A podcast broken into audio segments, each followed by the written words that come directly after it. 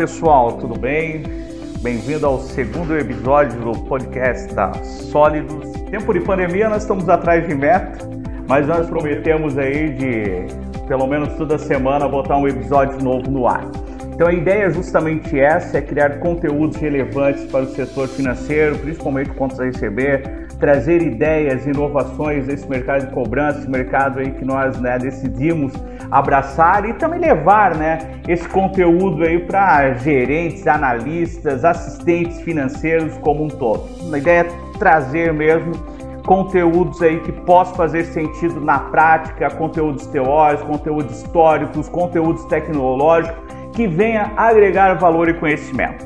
Nosso primeiro podcast a gente falou sobre o cenário da pandemia, onde nosso senhor Tarcísio trouxe informações relevantes do que, que seria hoje a ideia deste novo normal no setor de cobrança. Quais seriam essas boas práticas?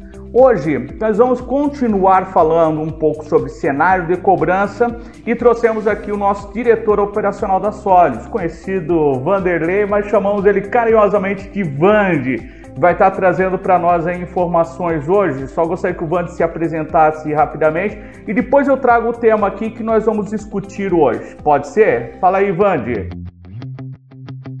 Olá pessoal, tudo bem? Então, como poucos me conhecem por Vanderlei, mais conhecido como Vande, é, inclusive pelos clientes e, e negociadores. É, sou formado em finanças, pós-graduando em controladoria e com uma pequena experiência em cobrança, 12 anos aí no mercado de crédito e cobrança. Pequena experiência, né? Já tá virado um papa, né? É isso aí. Então, é, eu acredito que é uma pequena experiência porque a gente, é, como a gente vive no mercado de cobrança, a gente tem muita mudança. E nesses 12 anos a gente acompanhou muita mudança, então assim, é um pouquinho disso que a gente vem conversar aqui hoje. Perfeito, Vande. Que legal, né, trazer essa questão de mudança. Vivemos cenário de mudança e o interessante hoje, que é o bate-papo que nós vamos falar, é sobre a mudança, a evolução da principal entidade de qualquer setor de cobrança. Ainda tem uma questão do ser humano, né? Tá ali o negociador, o cobrador, o mediador. Ele já sofreu vários nomes aí no decorrer dos anos.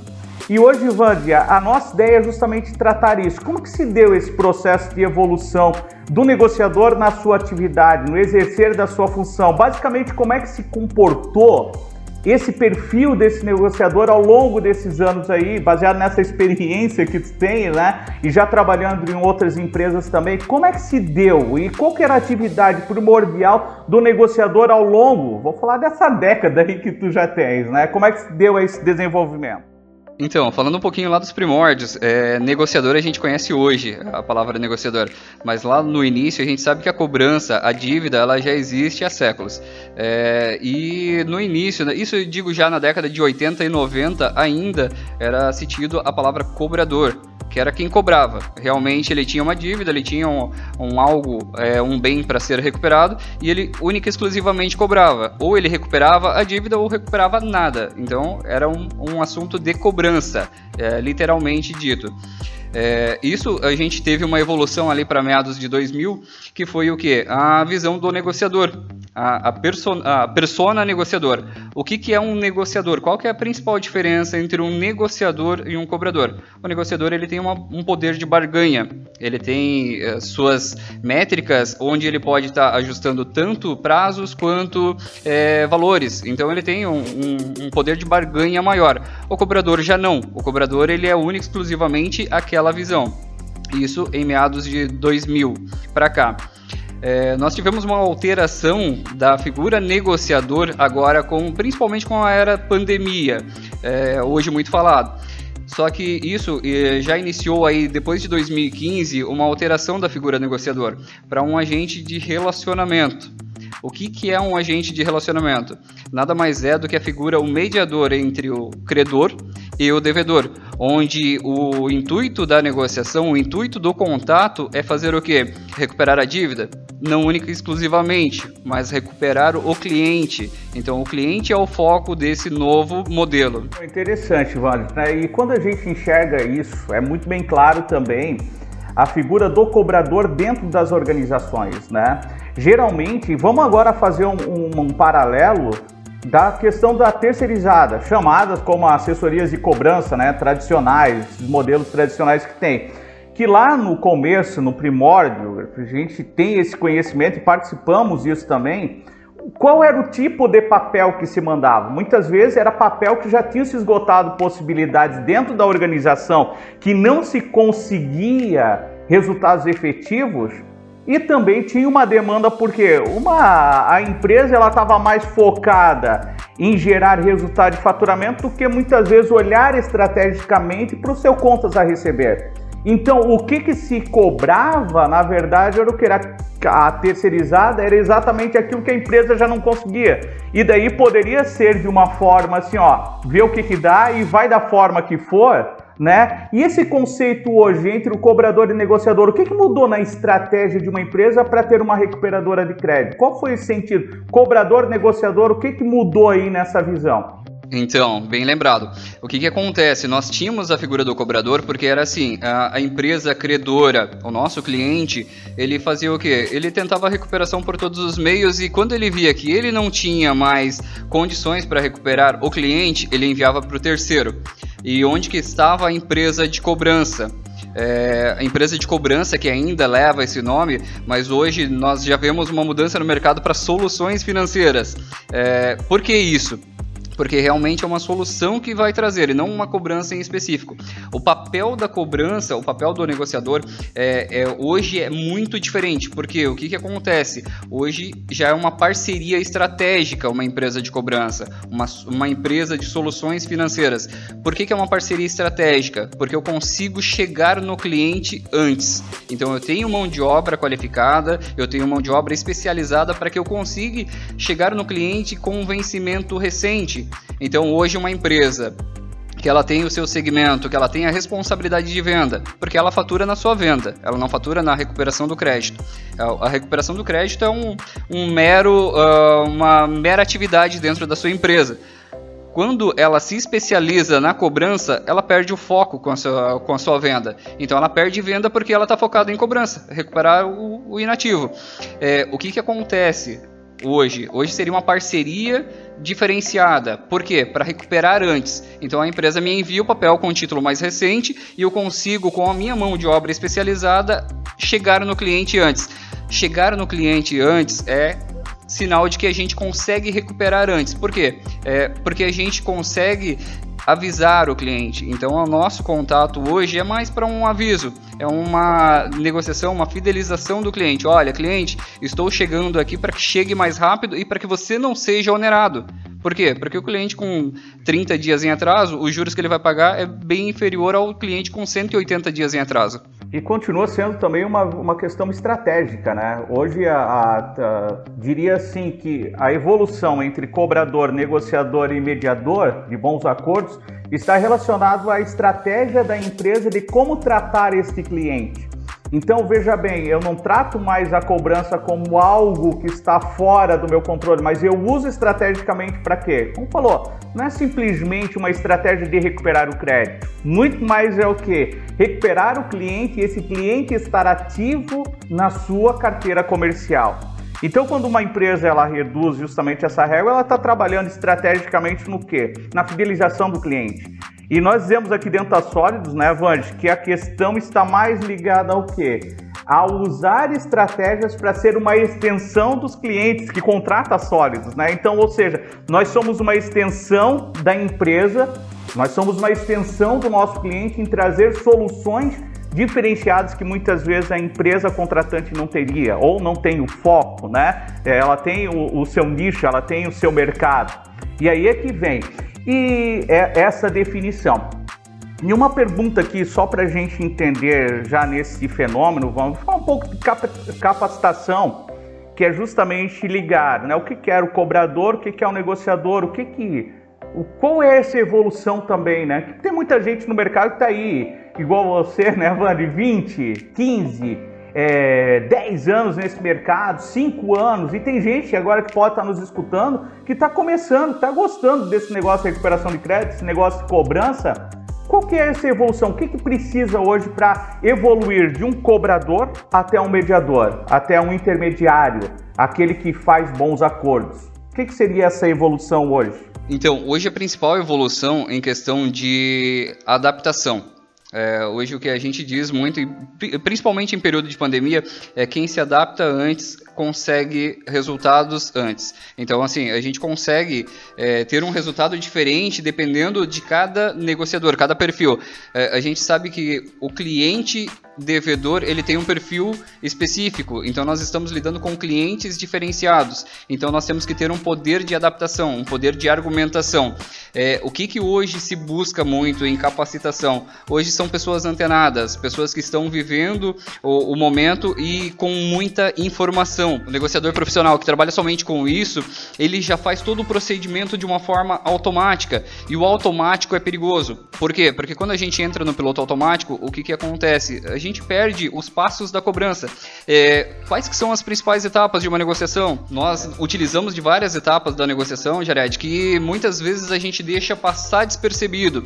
Porque assim, hoje você está negociando a todo tempo, a todo momento. E você sabe quais que são as etapas que você está fazendo? Não, porque está no piloto automático. Então você está negociando sem perceber. Isso é bacana até, né, Vande? Para se comentar, é, sair do, desse automático e hoje se perde muito essa capacitação, esse entendimento do mercado que provavelmente tu vai comentar para nós, mostrar essas, fase, essas fases, essas etapas, até para quem hoje está se adaptando ao mercado e para poder refletir, né, Vandy? A ideia é essa, é trazer uma reflexão Será que eu estou no modelo automatizado? Ou, né, ou estou fazendo. Devo me adaptar a essa nova realidade, né? A essas etapas que tem. Isso que, que é relevante também. A ideia de produzir conteúdo é isso, é, levar a essa reflexão. Quais seriam essas etapas então, vai? Então, Jared, como, como a gente passou, é, as principais etapas. Uma das principais etapas que eu digo é a primeira, a preparação. É conhecer o cliente, tanto o cliente devedor quanto o que eu estou cobrando, o meu cliente credor.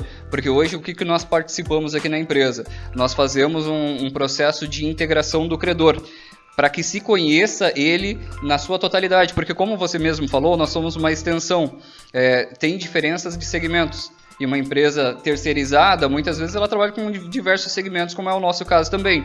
E nós fazendo esse processo aqui de preparação, automaticamente o negociador ele saberá do que, que se trata, qual que é a dívida e com isso facilita o recebimento.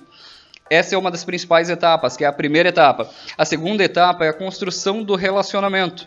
Qual que seria essa construção do relacionamento? É o primeiro contato com o devedor. É onde nós vamos ganhá-lo para a negociação ou não. Porque é a criação da empatia. É criar um relacionamento para que o cliente esteja satisfeito com o nosso atendimento. Porque o cliente, ele decide para quem que ele vai pagar. Então não adianta eu chegar é, batendo no cliente porque eu não vou criar esse relacionamento, ele não vai querer pagar para mim porque ele criou um, um, problema com o Vanderlei e não com o cliente credor. Exato, é isso que a gente chama de humanização, né? Da famosa empatia, né? Que ah, se fala muito em processos automatizados, que é interessante, tanto que nós vamos falar disso nos próximos episódios do, do podcast mas uh, é muito importante essa questão das empresas terem esse conhecimento da empatia, a humanização, é que nos eleva a um próximo passo de cuidar bem desse cliente, de entregar ele de novo à sua rotina comercial. Muito bem colocado esse assunto aí, vai. Então, e um dos principais pontos também é a coleta da informação. A partir do momento que você está criando um relacionamento, é o momento onde você está coletando as informações. Por quê? Porque o cliente ele está te passando qual é a dificuldade dele, qual é o momento dele, quais que são as condições. E, e em muitos momentos é, nós estamos tão interessados na cobrança que a gente acaba esquecendo de coletar dados. O cliente está me falando qual é a condição que ele tem, a condição que ele precisa precisa para que ele consiga realizar o acordo. Então a coleta de informações, o ouvir o cliente é muito importante. Então a gente precisa utilizar muito dessa técnica. Outro passo, depois disso, depois que eu coletei todas as informações, é utilizá-las.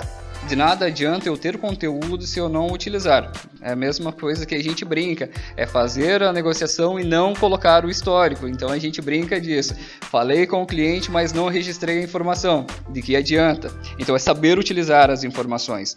Com tudo isso, eu consigo criar as ofertas de demanda para o meu cliente. Quais que são as propostas que eu posso apresentar para ele que estão de acordo com a situação dele. Então eu apresento as propostas, nós temos um fechamento de um acordo que temos que fazer aquela bela pergunta: é, desta forma está ok? está bom para o cliente, se realmente é o que ele precisa, porque muitas vezes é o que eu preciso e não o que ele precisa. Muitas vezes ele formaliza um acordo somente para se livrar do negociador. Tendo essa bela pergunta, a gente já consegue saber se realmente é o que é de interesse do cliente, se ele vai conseguir fazer ou não.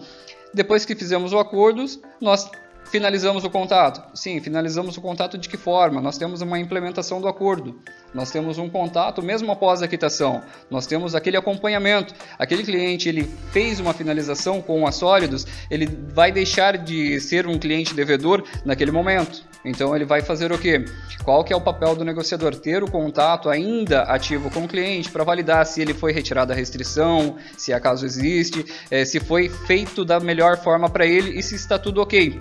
Porque um cliente devedor, ele está no momento devedor. A gente brinca, ele não é devedor, ele está devedor. Então, daqui a um momento possível, um, talvez em um momento breve, ele voltará a ser devedor. E o que, que acontece hoje que nós sentimos muito na operação? Os clientes ligando para sólidos para questionar se a dívida dele está aqui. Por quê? Porque criou um relacionamento, porque teve uma boa finalização e ele quer pagar conosco. Precisa não somente finalizar a negociação com o crédito, precisa finalizar a negociação com a situação do cliente sendo atendida. Perfeito, que, que legal, né? Essa questão de, de fases, dessas formas de atuação e a gente vê justamente a estratégia, né? O que, que é o cobrador? Aquele que não tem a empatia, que simplesmente está focado na dívida para hoje que o cenário perde, que é o quê? Que é esse mediador, que ele acompanha não só até a liquidação, mas sim continua construindo soluções, né? Constru, continua construindo esse relacionamento que visa o quê? A satisfação, né? Que é a satisfação total, plena. Perfeito, foi de acordo com a tua necessidade. Entendemos desta forma o que? Construir acordos está exatamente nisso, construir condições que cria liquidação, né? Que entenda este momento que esse cliente devedor está passando, porque ele não é um devedor, ele está numa situação de débito. E está numa situação de débito, nós temos que entender esses cenários. E para entender cenários, vai ser o nosso próximo podcast aí com implementações tecnológicas, né? Com implementações, o que, que me traz essas informações? Eu creio que o Vand vai continuar trazendo né, informações para nós, como se utilizar então de tecnologias de informação, de inteligência artificial, justamente para coletar essa informação e para entender muito bem qual que é o momento desse cliente devedor, a fim de minimizar os impactos de uma cobrança mal feita. Obrigado por ter nos acompanhado até aqui. Espero que tenha sido válida a reflexão. Obrigado, Vandi. Obrigado, Jared. Agradecemos por você estar até aqui conosco e espero que o conteúdo seja válido para você também. É, criamos com muito carinho, com muita atenção, por mais que estejamos no momento corrido, mas ainda a gente tira um tempinho aqui para você também. Bacana, esse é o jeito sólido de ser. Nos acompanhe nas nossas redes sociais e até uma próxima.